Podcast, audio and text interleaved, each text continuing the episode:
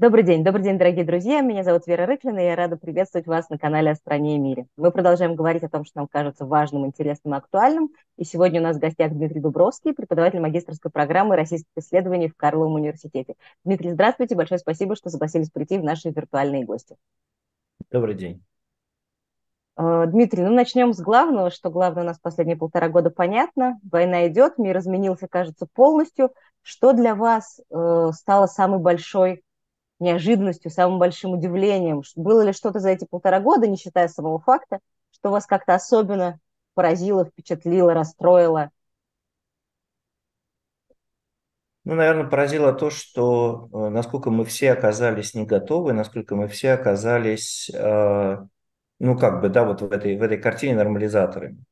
Я сам за день до начала войны совершенно не то, что не верил, но как бы я не мог представить, да, вот, то есть наш, наше воображение, ну, за, за исключением, там, не знаю, Григория Юдина и еще, по-моему, одного человека, то есть практически ни у кого воображение в эту сторону не работало.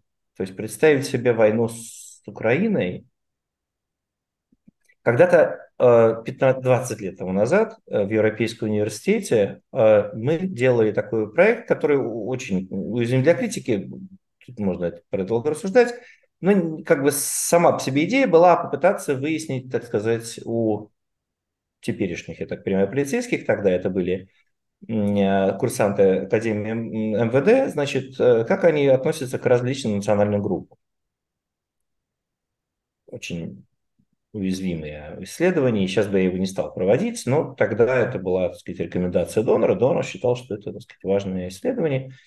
Так я вот помню, что, ну, э, вот в воображении тогдашних э, милицейских, ну, вот, вот нынешних, да, то есть 20 лет прошло, они все, скорее всего, при чинах и погонах. Ну, самый мега, ну, тогда, понятно, да, начало 2000-х годов, там была чеченофобия, кавказофобия, ну, или и как бы сверху присыпаны легким антисемитизмом. Ну, в общем, ничего удивительного. Предсказуемый результат. Тогда было невозможно представить себе вот в этой... Там были украинцы, белорусы, так сказать, да, это, это какой-то фон, да, там не было никакого отношения. Да, никакой, ну, э, как бы, что тут, какое отношение? Ну, так, такие, да, тут, там не было развлечений.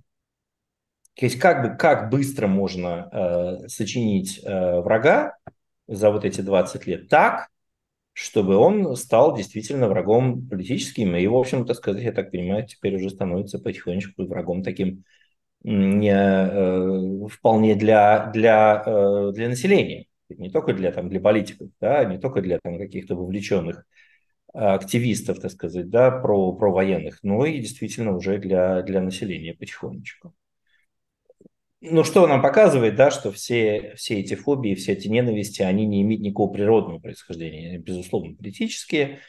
И вот то, что мы не увидели, и в чем мы оказались все в разной степени, говорю, за теми исключениями, о которых я уже сказал, не, как бы, да, прогностически бессмысленным, так это то, что весь этот режим оказался все-таки не про деньги. То есть мы все время думали, ну хорошо, ладно, мы все понимаем, вот это вот как бы, да, вот эти вот рассуждения, да, вот это вот, так сказать, это вся риторика, это все просто дополнение или, так сказать, защитный механизм для того, чтобы, значит, продолжать красть деньги, но и как бы для того, чтобы, так сказать, да, демократические институты не мешали этого делать, давайте расскажем, что у нас тут своя цивилизация, так сказать, и, э, и, и проклятый Запад. Ну, так. Опять же, да, в каких-то таких небольших пределах выяснилось, что это нет, э, что это, что деньги здесь вторичные, они готовы ими пожертвовать. Ну, то есть не все, конечно, но многие. Для вот этой вот великой ужасной цели, которая все-таки никуда не ушла. Вот этот ресентимент, который в 90-е годы был заметен. Ресентимент конца 90-х годов был очевиден, но опять же, казалось, что этот ресентимент ушел куда-то вглубь, что он, ну, есть, конечно, такой, так сказать, антизападный чисто, так сказать, элит, да, оно тоже, в общем, вполне фиксировалось.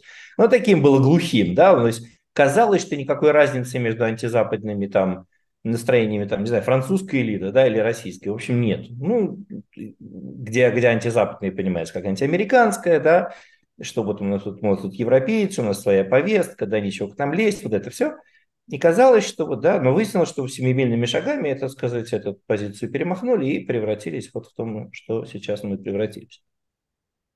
И э, выяснилось, что Да, и, и, конечно, особенно грустно было тем нормализаторам, которые долго рассказывали, что, ну да, вот это вот все, так сказать, гибридный режим, он так вот, он так вот, так сказать, развивается, он стагнирует. Выяснилось, что нет, это, это было движение, это был тот самый печальный пример, когда, так сказать, люди э, с меньшим академическим бэкграундом, да, как Валерия Новодворская, да, предсказывали это в гораздо большей и внятной мере, чем люди, так сказать, отягощенные академическими степенями Э, критическим мышлением и, и сказать, знанием источников.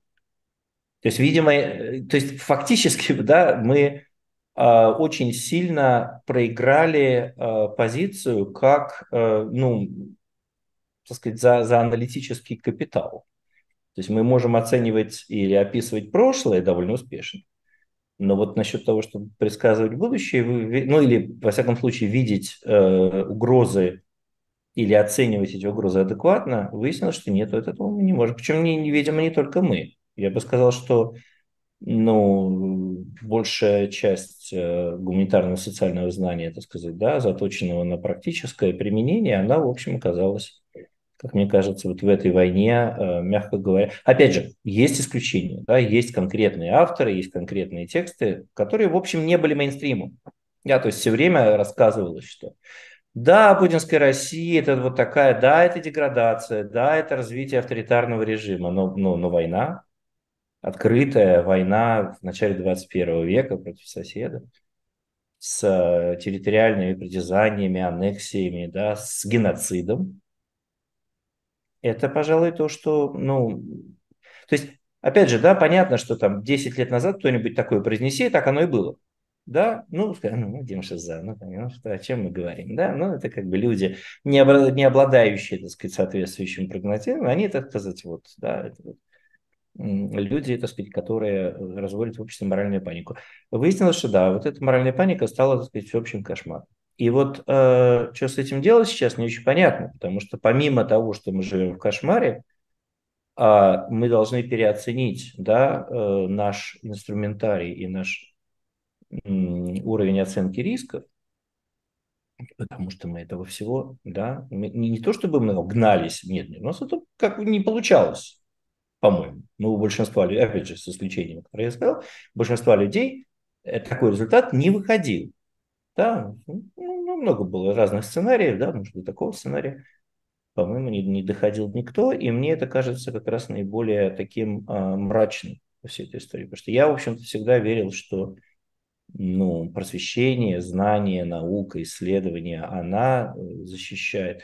И, ну, и, и, и второе, конечно, катастрофа – это что происходит с э, некоторыми, не скажу всеми, но некоторыми коллегами в России, когда они начинают э, сознательно или бессознательно, э, так сказать, дрейфовать я сейчас не говорю про провоенных, как сказать, про военными, так сказать, все понятно, там, что называется, никаких обид, что как бы с ними, с ними все было довольно понятно давно, и тут нет удивлений. Но есть истории, которые очень грустные, когда ты понимаешь, что да, вы расходились во мнениях, да, это были государственники, да, это были, так сказать, в общем, люди нелиберальные, но тем не менее все-таки между нелиберальным и провоенным есть разница. И вот с этим а, мне оказалось наиболее тяжело смириться, потому что я потерял несколько коллег, которые, ну вот, посчитали, что их прогосударственная позиция, их, так сказать, патриотизм важнее, чем, не знаю, элементарная человеческая порядочность и академическая этика, скажем так. Дмитрий, раз уж вы заговорили о своих коллегах, как раз на днях я видела у вас а, в Фейсбуке интересные данные о том, что российские вузы очень резко упали во всяких международных рейтингах. А, мне не очень понятно а, механика этого. Ну, понятно, что началась война, многие преподаватели уехали, но почему такое резкое падение? Ведь как бы еще программы не изменились. Что такое произошло за год? Э, дело уже в том, что надо смотреть, какой рейтинг и что там в него входит. Там, по-моему, был этот, э, как его называется, ГВУ. А, и там-то как раз э, речь идет о том, что в этом рейтинге, насколько я помню, считаются, во-первых, иностранные студенты, которых смыло, ну, большей частью, да, их стало меньше. Иностранных преподавателей меньше. Академические обмены, да, их просто нет. Да, ну, то есть, и, во всяком случае, они, так сказать, а, припали к плинтусу. Международные публикации. Да, понятно, что это, это только ведь начало падения. Это прям даже еще не, не, не, не то, что вот прям драматически, так сказать, там рухнуло, а дальше будет восстанавливаться. Нет, не только на точке входа.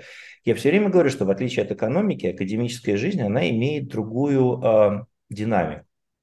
Ее очень тяжело развивать, но она, в общем-то, и деградирует, не то чтобы немедленно, да, но потому что есть какая-то инерция очень долгая, ну, какие-то там преподаватели дорабат, дорабатывают. Я вот помню, да, что некоторые иностранные преподаватели там дорабатывали, там, ну, включая меня, кстати, я уже тоже в этот момент был вполне иностранным, но я вот дорабатывал, так сказать, отчитывал студенту курс там до, э, до конца семестра. Ну, то есть меня уволили э, из одной части вышки, а другой части вышки мне значит, дозволили дочитать курс. Московская вышка решила, что мне категорически нельзя дочитывать курс, это совершенно невозможно. Вот Петербургская вышка решила, что все-таки курс мой дочитать можно, и, и я его дочитал онлайн. Вот. Ну вот, да, опять же, да, не то чтобы там 24 февраля все упало, так сказать, и превратилось в тыкву, нет. Но это процесс постепенный и очень, к сожалению, однонаправленный. То есть э, все, что я наблюдаю сейчас и аналитически, и практически применительно к российскому высшему образованию, в науке в меньшей степени, потому что э, наука просто, она по-другому Э, сейчас конфигурируется. Там деньги появляются на научные исследования, там военные и так далее. То есть она, она милитаризируется буквально. Высшее образование милитаризировать так, так уж непосредственно трудно. То есть, ну, конечно, туда можно вести эти курсы, да, и, и нашлепать сверху везде этот э, остро пахнущий продукт под названием, значит, основа российской государственности и вот то, что они сейчас читают российскую историю. Мне уже пишут студенты, э, значит, по свободному университету, Эм, бывшие, что это катастрофа, да, что люди... Э, Причем интересно, кстати, что в российские вузы, во многие хорошие вузы, вот эту гадость приходят читать внешние преподаватели. Похоже, ну, вышку, по крайней мере.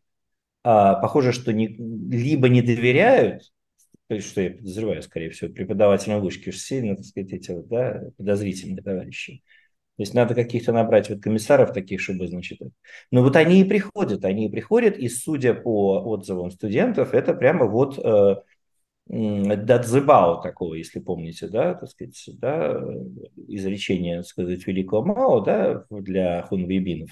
Вот примерно вот такой Дадзебао, значит, только теперь на изречениях Соловьева в основном построен курс, значит, э, э, который читается, причем начинается деградация уже курс, вернее, стремительно продолжается, я бы сказал, тех дисциплин, куда, ну, раньше бы казалось, не особенно не попало.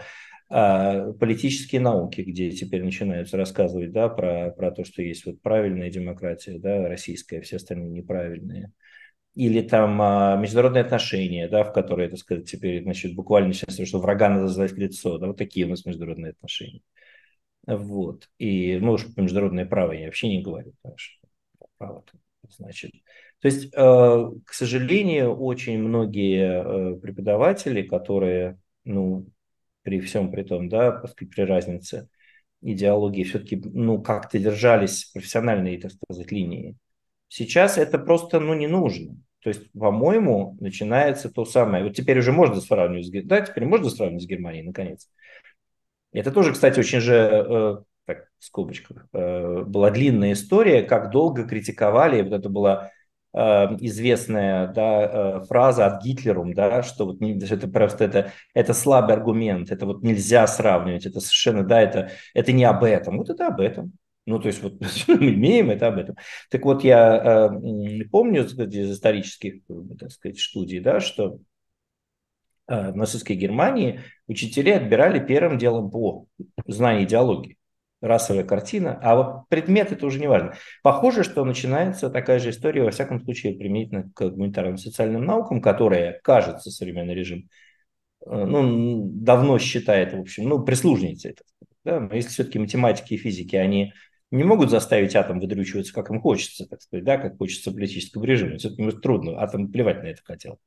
Да, то э, кажется, что э, товарищи, так сказать, э, которые привыкли к тому, что, так сказать, наука э, гуманитарная, социальная, к сожалению, вполне может а, превратиться в служанку. И, в общем, а, они в качестве таковой и используют, и используют ее прям, прямо конвертируя в обратном направлении, так, то, что называется советизацией. Да, это все это такая ресоветизация гуманитарного социального знания, где все обратно начинает так сказать, превращаться в такой марксизм-ленинизм. Ну, теперь это не марксизм-ленинизм, теперь это ну, цивилизационизм, да, теперь это представление в особой цивилизации, духовных ценностях. Та-та-та, вот это вот, э, я бы сказал, еще менее понятное, чем был марксизм-ленинизм, так сказать, тоже было слабо внятно, так сказать, большей, большей части, но все-таки там какая-то была структура. Это скорее, ну, совсем пустое а, означающее, но тем не менее, тем не менее, вот мы имеем вот эти курсы, мы имеем эти программы, мы имеем вот эту идеологизацию высшего образования, которая бьет прежде всего, конечно, по а, гуманитарному социальному знанию, по истории, по политическим наукам, по социологии. Ну, и понятно, что появляются целые отрасли, которые просто запрещены. Ну, гендерные исследования, да, фактически, да, становятся под э, угрозой закрытия в России. Там история 20 века да, становится э, пере, пересказом, э, так сказать, статей, э, еще не называют вождя учителя, но уже, видимо, скоро, да, значит, это довольно стремительно происходит. Вот. И, и, и вот это все тоже очень грустно, потому что выяснилось еще параллельно, что отсутствие или потеря автономии российскими вузами, которая случилась в 2000-е годы, она тогда случилась не совсем не из-за идеологии, а из-за того, что государство посчитало, что давая деньги, оно должно влезть всеми ногами внутрь университета. И люди, которые работали в университете, посчитали, что ну, ну, ну ладно, ну как бы, ну мы не знаем этих, так сказать, товарищей, они же про деньги, ну, ну и хорошо, как бы, так сказать, мы, мы разберемся, мы, значит, деньги возьмем, разовьем высшее образование, и в этом смысле, да, там, не знаю, вышка прежде всего, да, вот вам, пожалуйста, пример такого, да, значит. Но, но потом, так сказать, что называется, жертвователь решил, что раз он уже тут деньги, да, кто девушку ужинает, тот ее танцует, да, вот как они э, на, это, на эту тему шутят. Вот примерно так.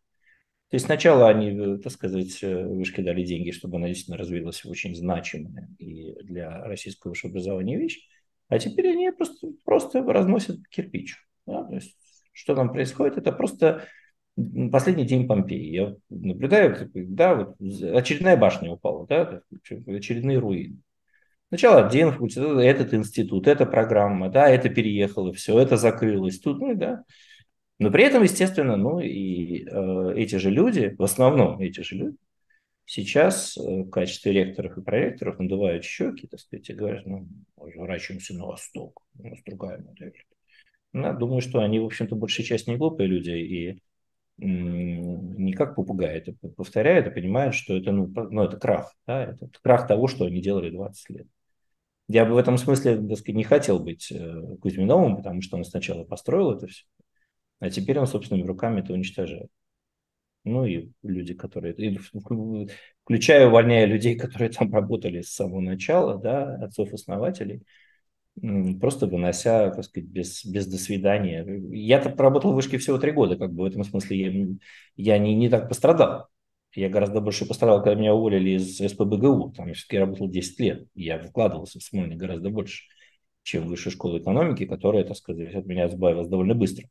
А вот те люди, которые там 20 лет работали, да, которые создавали высшую школу экономики, они, конечно, сейчас наблюдают катастрофу, причем это не просто захват, а это прямо вот, ну, наполнение дерьмом, так сказать, священных сосудов, прямо скажем. Да? То есть ты видишь, как э, в том, что ты делал как храм науки, сейчас происходит какое-то непотребство. Вот оно и происходит.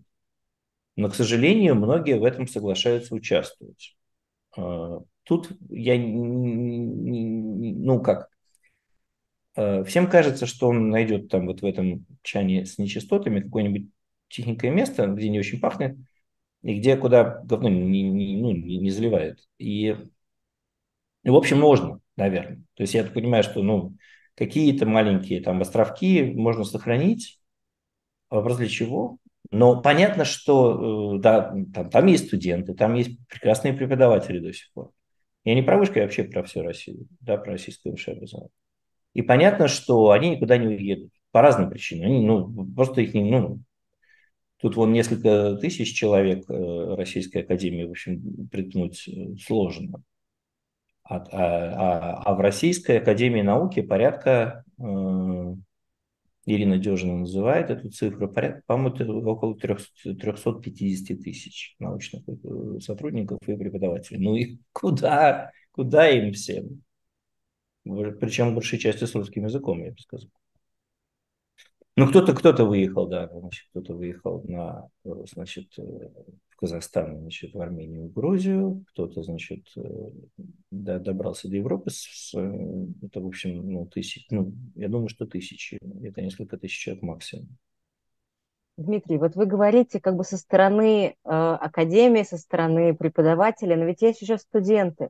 Э, вы, наверное, хорошо должны их знать. У меня такой, может быть, глупый, но простой вопрос. Вот это вот поколение, которое выросло, оно понимает, что с ними происходит, в том числе, например, вот просто даже с образованием, в массе своей. Понятно, что есть отдельные какие-то активисты или что-то. Трудно, трудно сказать, что вот что, вообще, что понимают массы, это для меня вопрос открытый. Я вообще не думаю, что массы что-то вот понимают в том смысле, в котором мы понимает человек. То есть я вообще очень да, аккуратно относился к такому, так сказать, э, к такой генерализации. Понятно, что студенты разные. Понятно, что э, большая часть студентов, будучи совершенно нормальными, рациональными людьми, она приспосабливается к данным обстоятельствам. И, и у них нет э, выбора. Да? И, кстати сказать, чем э, вот это вот отказ от баллонской системы, уничтожение там артис либералис, это еще помимо идеологических так сказать, составляющих, это еще и прямой возврат, в общем, к тупой версии советского высшего образования, где любое образование как шпала. Вот тут положили, там выехал. Ну, в смысле, рельсы такие. Да, никаких ответвлений, там, так сказать, вариантов, там, вариабельности, не-не-не, вот, все. И это в современном мире в высокой степени глупо. Я же не говорю про, так сказать, про идеологическую часть этого, этого проекта, но с точки зрения прагматической, это довольно, ну что мы наблюдаем, да, это довольно быстрая э, девальвация и деградация, в общем, э, самой системы образовательной. Но ведь студенты как раз очень современные. Наверное, если кто-то есть современный в нашем общем российском каком-то обществе, именно они. они. Они разные. Они оказываются, вот мы, у нас э, есть такой исследовательский проект по студентам, и, ну, у студентов ведь э, тот опыт, с которыми они имеют дело, это то, то, то как бы, как они себе представляют высшее образование вообще, э, это сильно зависит от того, где они учатся, на кого они учатся и какие у них вообще перспективы. Потому что не надо забывать, что мы как-то пытаемся все отталкиваться от каких-то таких максимально э, продвинутых примеров. Не знаю, высшая школа экономики, там, Смольный, факультет свободных искусств и наук, там Европейский университет. Между тем, большая часть российских студентов все-таки училась во вполне постсоветских вузах, признаться, которые, в общем, особенно если посмотреть технически, ну там вообще э, не очень много, мягко говоря, вариабельности, критического мышления и какой-то рефлексии. Это как бы часть, которая, в общем, по-моему, осталась мало э, измененной из Советского Союза. Это просто такая э, накачка техническими навыками и знаниями, которая, э, которая не вредит. То есть, наверное, человек, э, обладая каким-то набором этих знаний, приходит, так сказать, на производство, да, или приходит, так сказать, в качестве инженера, и, наверное, там ему, конечно, предсказуемо скажут, что забудь, как говорили в Советском Союзе, забудь, этим тебя учили, сейчас мы тебе покажем, как это работает на самом деле. Но все-таки он понимает, так сказать, да, что, что все эти машинки означают, более-менее, так сказать, какие-то Хотя, конечно, материально-техническая база этих производств кажется до сих пор довольно низкой, а, учитывая количество вложений, которые существуют да, в высшее образование а, в России, которое ну, в два, два с половиной раза меньше, чем у лидеров. Я уж не говорю про Израиль. Израиль вообще, вообще четыре с половиной процента ВВП уходит на, на, науку, э, на науку исследования, research and development. Вот. Это не про образование, конечно, но это про, про науку, про исследование. Вот, поэтому э, студенты очень разные, но то, что они наблюдают сейчас, они, конечно, понимают, что ну, те, кто, те, кто особенно ориентирован на именно на профессиональный трек, они, конечно, пытаются найти лазейку выскользнуть. Кстати, в этой части я все время всем своим студентам рекомендую э, одно направление, которое, кажется, э, закрыть пока никто не удосужился и не будет, наверное. Дело в том, что в Китае есть кампусы многих ведущих американских и британских вузов. Очень рекомендую смотреть в этом направлении, потому что Китай же можно учиться. Не просто можно, прямо, прямо это прямо сейчас поощряется. Ну, понятно, что там э, основной обмен идет, или там вообще официально поддерживаемый обмен идет с китайскими вузами, которые тоже, между прочим, не то чтобы они вполне себе а там есть свои идеологические, так сказать, запреты, но э, там парадоксально они касаются в основном Китая. То есть там не надо про внутреннюю Монголию ничего говорить, про уйгуров, там, про Тибет, да, это не надо. А про Советский Союз, пожалуйста, да, без проблем, наоборот. А, если мы уже заговорили про иностранные возможности за границей, сейчас mm-hmm. же открылось достаточно много образовательных проектов за рубежом, да, в основном их делают уехавшие как раз профессора, Э, их много. Э, мой вопрос такой, это по большей части проект научный или социальный? Я имею в виду, что действительно понятно, что в это время хочется всем помогать, и себе, и студентам уезжать, да? Или это действительно в большей степени именно про науку и про образование? Ну, во-первых, не так много проектов открылось, честно говоря. То есть вот прям открылось новых проектов. Ну, штук пять. Для российской науки, если иметь количественную, так сказать, в виду, то это, прям скажем, не потрясает воображение. Я вот смотрел как раз материалы по российским академическим группам в 20-х годах. Вот это было, ну, там была другая ситуация. Там была там русская акция Масарика, да, э, и, и э, поддержка правительств там Германии, да, Чехословакии, и так далее. Да? То есть там была совершенно другая ситуация. Мы, мы живем в ситуации ровно обратно.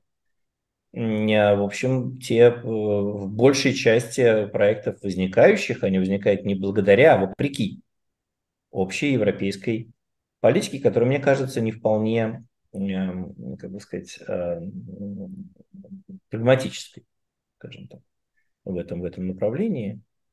А, потому что больше всего от невыдачи, э, так сказать, ВНЖ страдают, в общем, те, кто бежал от войны.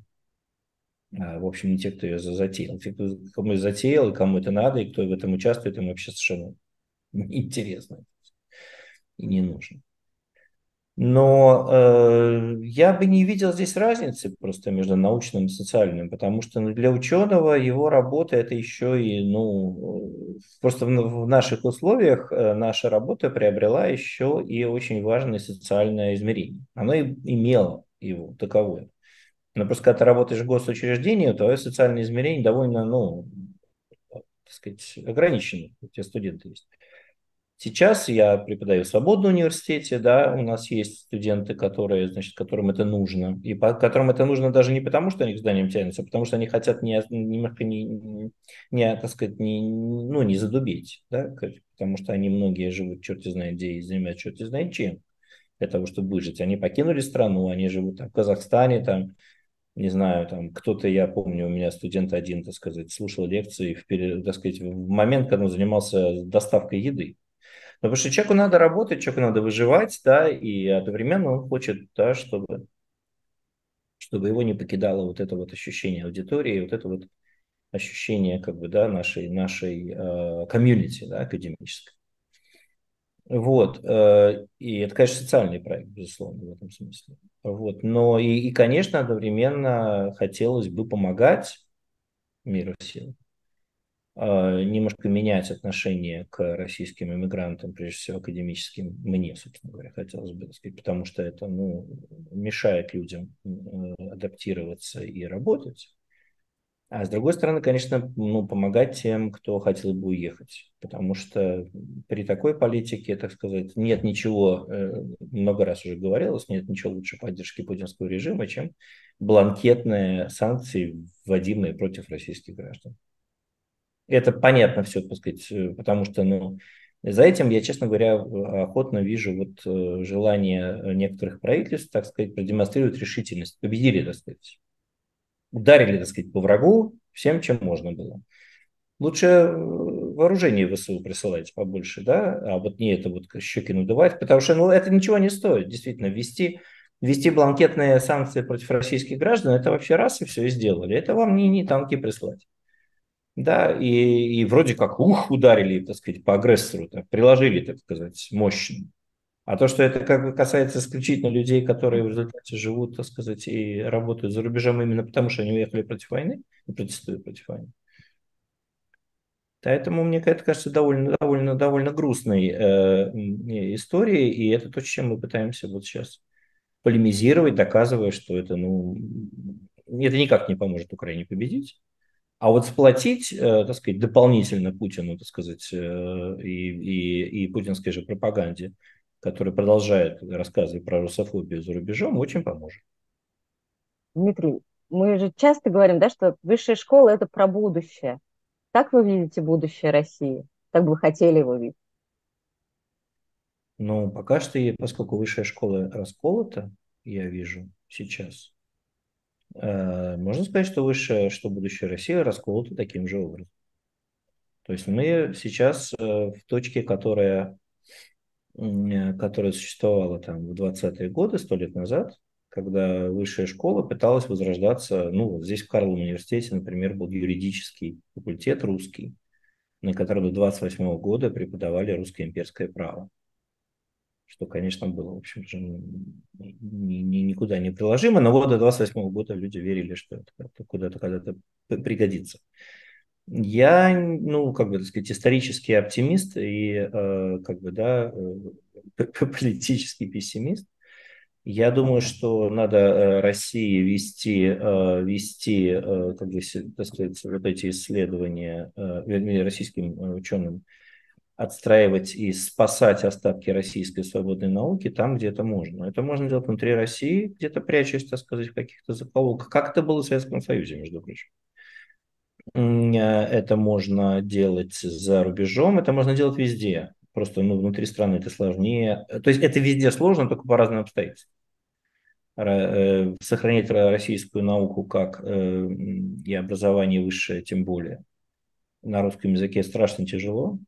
И, в общем, поддержки здесь, мягко говоря, немного. Но это, мне кажется, единственным способом сохранить вот эту вот науку и образование свободными в ситуации, когда в России для воздуха для этого становится все меньше. Дмитрий, а вот чего вы боитесь? Я бы сказал, что я боюсь э, того, что мы все растворимся. Ну, в общем, ну, большая часть из нас довольно...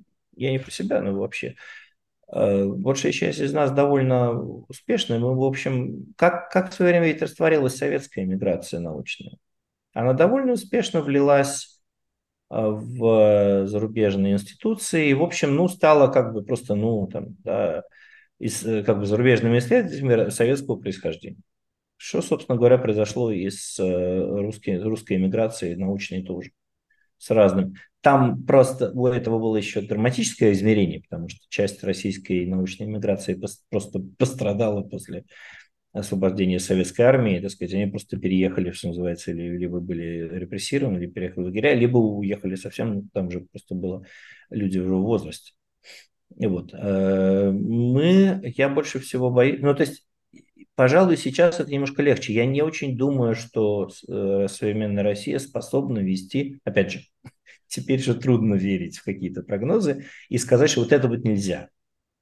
То есть, вот как бы, да, еще вчера обсуждение, так сказать, сравнения России с Северной Кореей вызывало только, так сказать, да, э, усмешку. Сегодня уже в меньшей степени.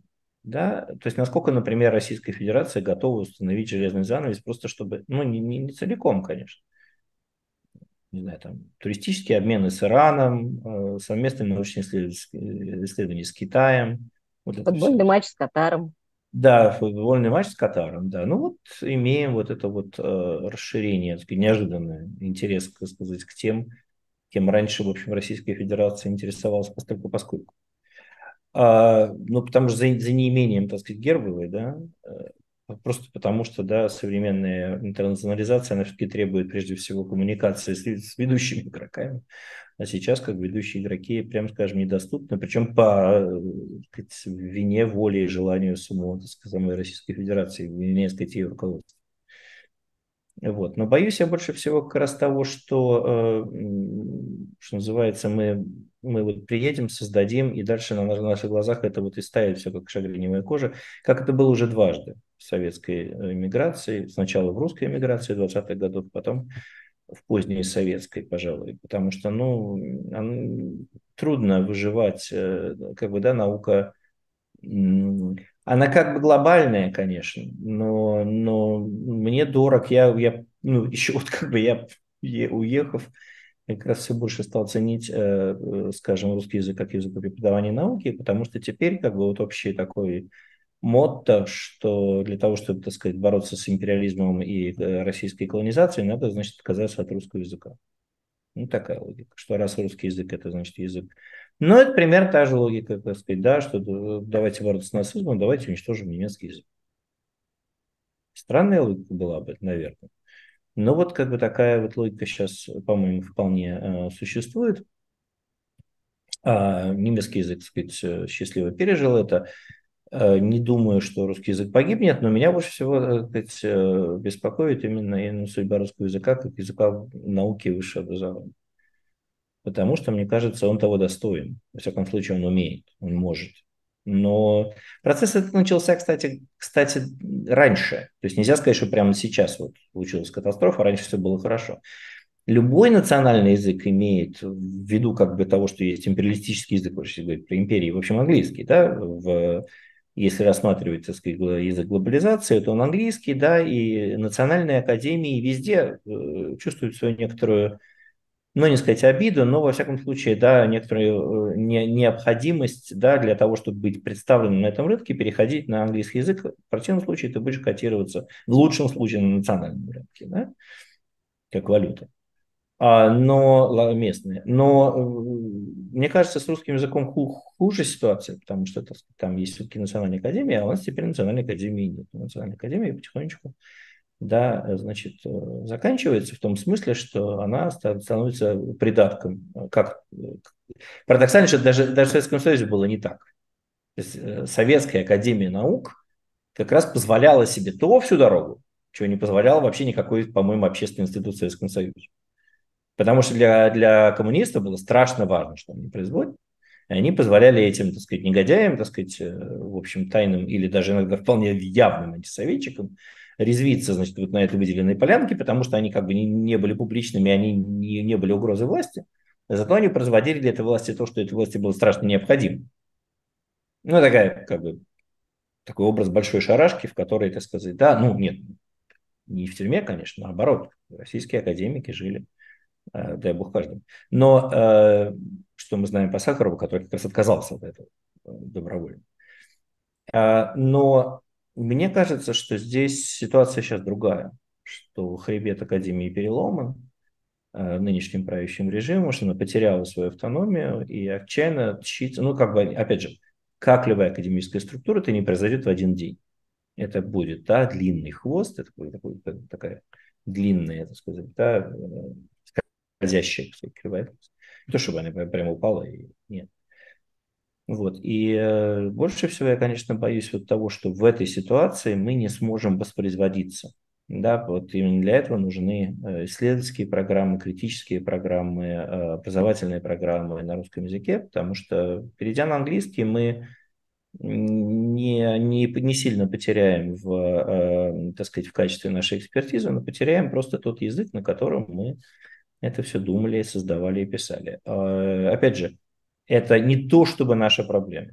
Это, в общем, ну, скажем, французская академия страшно не любит этого до сих пор, да, и все пытается, его, в общем, держит как бы, национальный язык.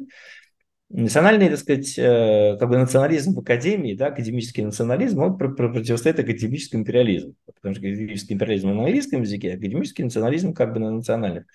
Но, но сейчас ситуация усложняется да, для России, для российской науки, потому что теперь это, да, русский язык действительно стал во многих случаях, и российское образование, скажем, потихонечку становится, да, оно милитаризируется, оно идеологизируется, оно превращается в пропагандистский инструмент. И, в общем, я понимаю, почему коллеги требуют, там, не знаю, академического бойкота, указывая на то, что посмотрите, вот эти 350 ректоров, да, которые подписали. Ну. Вот же они, так сказать, певцы войны. Хотя и понятно, что большинство из них, в общем, никто не выбирал, замечу. Да, то есть я понимаю, что российское академическое сообщество, кроме того, довольно сильно консервативно. Это тоже длинный, интересный и печальный вопрос. Почему? Почему люди, которые в свое время начали демократизацию в конце 80-х, начало 90-х годов, я вам напомню, Верховный Совет набирался, да, частично, да, это был единственный возможность. Это общественная организация Академии наук. Откуда, откуда все демократы, ну, как демократы, которых мы знаем, да, Старовойтова, Собчака, откуда они попали? Они попали через квоты соответственных академических институтов и образовательных. Собчак через ЛГУ. А, и они, люди, которые двигали, да, которые были во многом э, сказать, э, певцами перестройки, многие из них, ну не, не из них конкретно, а вот этот вот слой, да, уже в конце 90-х годов стал певцом ресентимента и э, э консерватизма. Ну, коллеги в социологии объясняют это вот как бы именно разочарованием, потому что, ну, с одной стороны, выяснилось, что демократия, так сказать, не, не приводит к э, торжеству, так сказать, науки и, э, и образования, потому что действительно конец 90-х годов это, прямо скажем, так сказать, конец, конец такого вот того распада экономического и структурного, который происходил в 90-е годы с э, образованием и наукой, предсказуемо. Но, но в силу как бы и экономического кризиса, и реформ, но одновременно э, это еще и, конечно, э, ну, и падение зарплат, и распад э, военно-промышленного комплекса, с которым очень многие были связаны. И это все, конечно, сильно повлияло. Но в конечном итоге вот эта вот обида как бы ученых на то, что они оказались не востребованы. Это, кстати, очень похоже на э, ресентимент э, такой российской элиты, что вот они хотели быть частью Европы, а как бы Европа с их точки зрения на них плюнула и от них отвернулась. Это дискуссионный вопрос, кто там на кого плюнул. Но с точки зрения, э, э, с точки зрения как бы науки, с точки зрения многих ученых, которые посчитали себя, так сказать, недооцененными, ну, потому что действительно, да, э, очень многие ученые, которые выросли и состоялись в Советском Союзе, они посчитали, что их, так сказать, достижения, но они не конвертируются, они как рубль. Да? Как бы, да, вот тут, то есть тут у тебя 100 рублей вроде, а там у тебя доллар, ну что такое? Ну, вот то же самое. И, естественно, обидно. И, э, и у многих э, это вызвало желание, а давайте не будем конвертировать. Создаем национальную науку, так сказать, и вот это вот, как бы, давайте вернемся обратно. Там же было так хорошо, там была иерархия, там были, так сказать, там у меня был символический капитал. И что сейчас происходит? Происходит такой, я называю, так сказать, реванш, э, реванш, так сказать, гуманитарной науки в этом смысле, потому что, потому что многие из тех, кто поддерживает войну, они еще и поддерживают ее, ее антизападный изначально, антизападный, очевидно, анти, анти как бы модернизационный пафос, потому что антиглобалистический. Потому что этот антиглобализм, они понимают, как прежде всего вот, борьбу с, вот с этим, вот, да, начиная от индекса Хирша и, и заканчивая английским языком публикаций. Зачем нам это все? У нас вот есть своя наука, у нас есть свои профессоры, у нас есть. И это приводит к...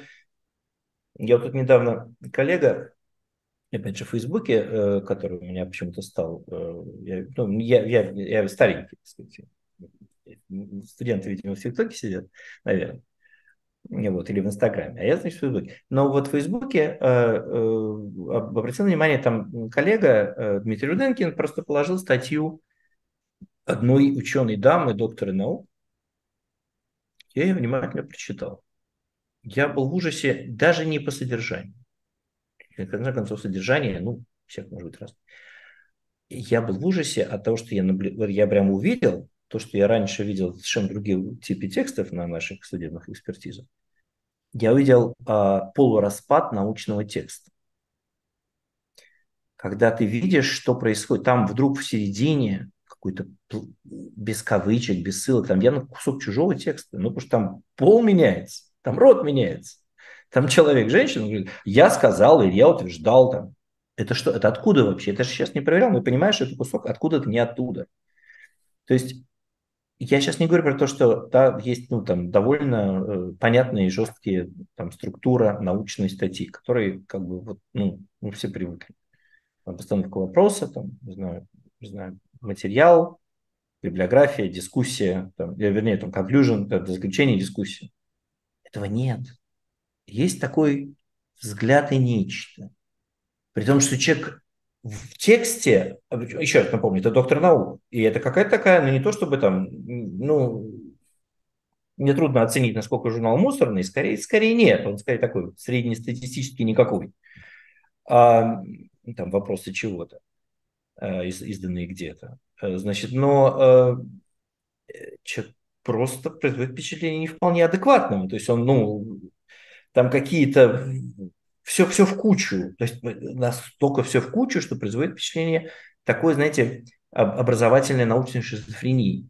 То есть когда человек, ну, потому что там действительно там не, уловить связь, в какой момент человек вдруг уносит вот сюда, и вдруг он вдруг целый пассаж выдает про что-то совершенно непонятно, как связано ну, с тем. И, и из этого дальше тоже ничего не вытекает. Что человек возвращается и начинает говорить что-то другое. Э, когда это ты имеешь дело как бы, ну, с, с больным человеком как бы там на улице, ты понимаешь, окей, человек нездоров, это к врачу, это не Когда ты имеешь это как опубликованное в качестве научного текста, и таких, к сожалению, все больше, мы имеем дело даже не с профессиональной деградацией, да, это, ну, потому что это же говорит о чем?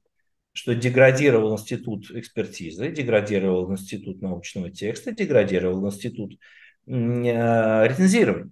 Да, то есть этот текст не прошел никакой рецензии, но никакой, никакой даже самый, не знаю, консервативный. Все-таки, понимаете, консерватор не синоним идиота, ну, консерватор не синоним отсутствия профессионализма. Это, это, если это нормальная, уважаемая позиция, она может быть спорной, она может быть, да, это, как бы, но она все-таки профессиональная, черт побери. А то, что мы сейчас наблюдаем, э, вот, вот эти тексты, это, э, ну, это, как бы, да, это научные тексты периода полураспада науки, в котором э, какие-то случайные цитаты, отсутствие когерентности вообще в тексте и какой-либо рациональности, и это все начинается за здравие, заканчивается упокоен, зато это выглядит, потому что у этого, у этого есть титул, у этого есть какое-то, какая-то ну, количество строк и слов, и есть, значит, список публикаций.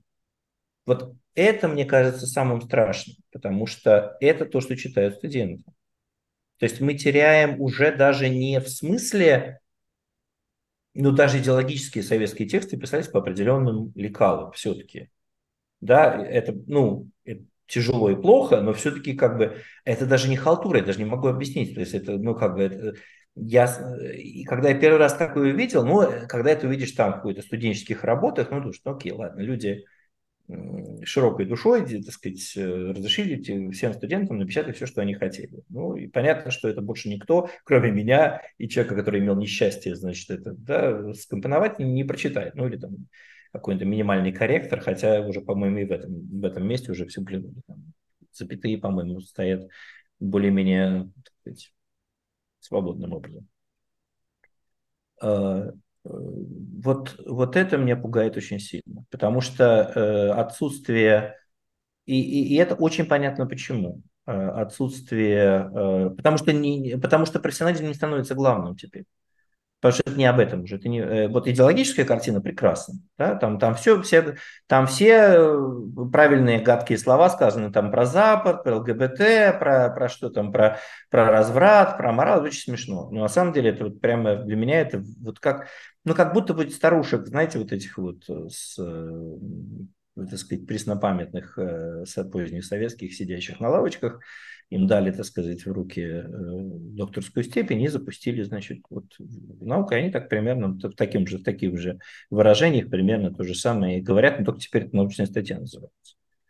И это, конечно, вот это, конечно, очень печально наблюдать. Да, это действительно очень печально. Спасибо вам за этот разговор, он был очень интересный, очень много заставляет подумать. Единственное, что, может быть, можно э, считать оптимистической ноткой, это то, что вы рассказали, что академическая среда все-таки не сломается мгновенно, да, что у нее есть какой-то предел прочности. Может быть, это значит, что у нас, и не совсем у нас, есть какое-то время для того, чтобы этот процесс остановился. И, может быть, мы, по крайней мере, имеем возможность на это надеяться. Скажу так. Но парадоксально, те, кто строил э, многие институции, несмотря на то, что они его предали, а я считаю, что и ректор Кузьминов, и те ректоры, те ректоры которые подписали это письмо, они разные. А, да, и многие, как бы, да, они не, не всем неприятные, не всем не близки, но они разные, они, многие из них не все далеко. Очень сильно вложились в свои институции и думаю, что, наверное, считали, что подписать это письмо это так себе, как сказать, ну, такая не, печальная, грустная необходимость, чтобы, так сказать, защитить институцию. Но я думаю, что вот еще одна вещь. Они предали свою профессию, это не моя квалификация, это как бы формулировка международного сообщества, они предали свою профессию, они предали те идеалы и те академические принципы, которые стоят за образованием высшей наукой, прежде всего гуманистические идеалы. Но то, что они вложили, парадоксально, от этого предательства не зависит. То есть а, оно все-таки будет держать какое-то количество лет, я надеюсь, а, эту систему в некотором, так сказать, состоянии, которое